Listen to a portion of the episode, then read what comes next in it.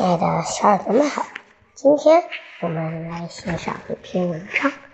明天过得好不好，取决于你今天怎么做。有不少人喜欢幻想天上掉馅饼，但老天似乎就喜欢和这样的人开玩笑，往往会给那些喜欢天上掉馅饼的人重重打击，因为人人都有惰性。行动才变得更加重要。时间由一连串的今天组成，而明天的蓝图怎么样，取决于你今天的行动。就如尼采说的：“每一个不曾起舞的日子，都是对生命的辜负。”过好今天，明天才会更精彩。大学的一个室友李颖是当时我们专业的学霸。每次期末成绩排名都在前面，大家似乎已经习惯了这个结果，可没人知道他为什么这么优秀，而自己却总是排在最后。可能大多数人都会把别人的优秀归到于他更擅长这一块，或者我就是没他好运气。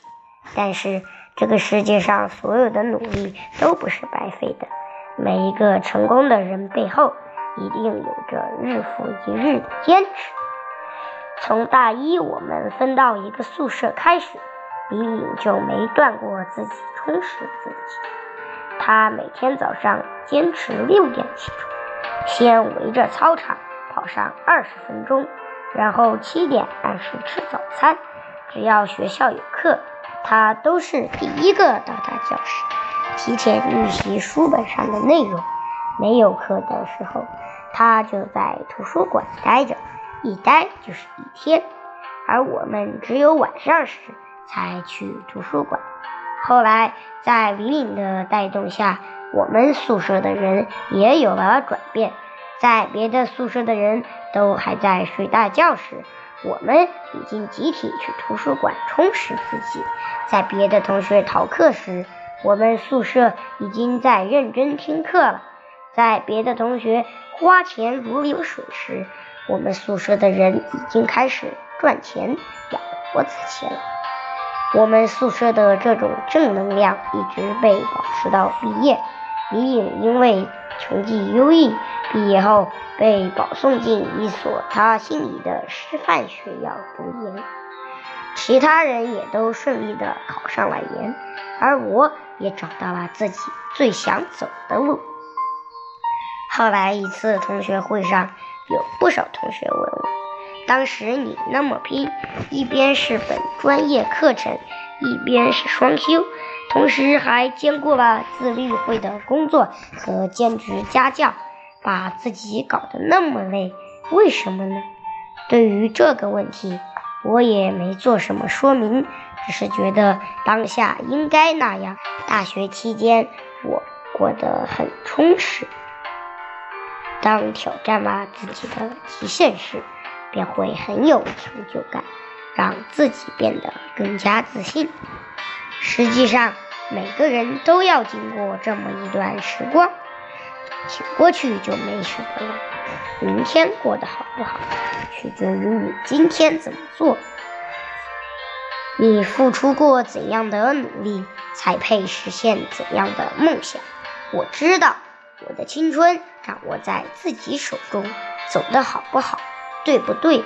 摔倒了是站起来还是趴着哭，都只有自己说了算。现在回头看看。很庆幸自己当初那样选择，并且坚持了下来。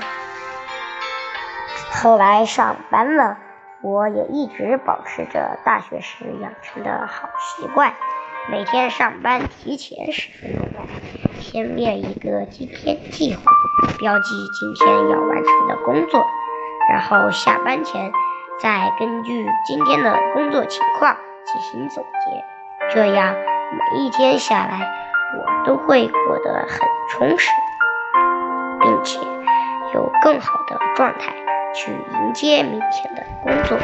几个月下来，我的工作效率和业绩都有了很大的提升。在哈佛的学生餐厅里，每个人都是边吃饭边看书。在哈佛医院里，候诊的学子没有一个人闲谈，而是埋头看自己的书。哈佛教授对学生说的最多的一句话是：“如果你想在毕业以后，在任何时间、任何地点都如鱼得水，并且得到大众的欣赏，那么你在哈佛求学的期间。”间就不会拥有闲暇的时间去晒太阳，这就是哈佛精神的完美体现。所以，美国的科技高人才一直是世界上最多的。因为在其他大学放松的四年，恰好是哈佛大学生最勤奋的四年，是他们积蓄人生能量的黄金四年。他们的勤奋和努力。必然会换来一个美好的明天。千里之行，始于足下。明天过得好不好，就取决于你今天做几分功谈，就有几分收获。加油吧，朋友！从现在做起，从今天做起。好了，今天的文章就写上到这里，我们下期再见，拜拜。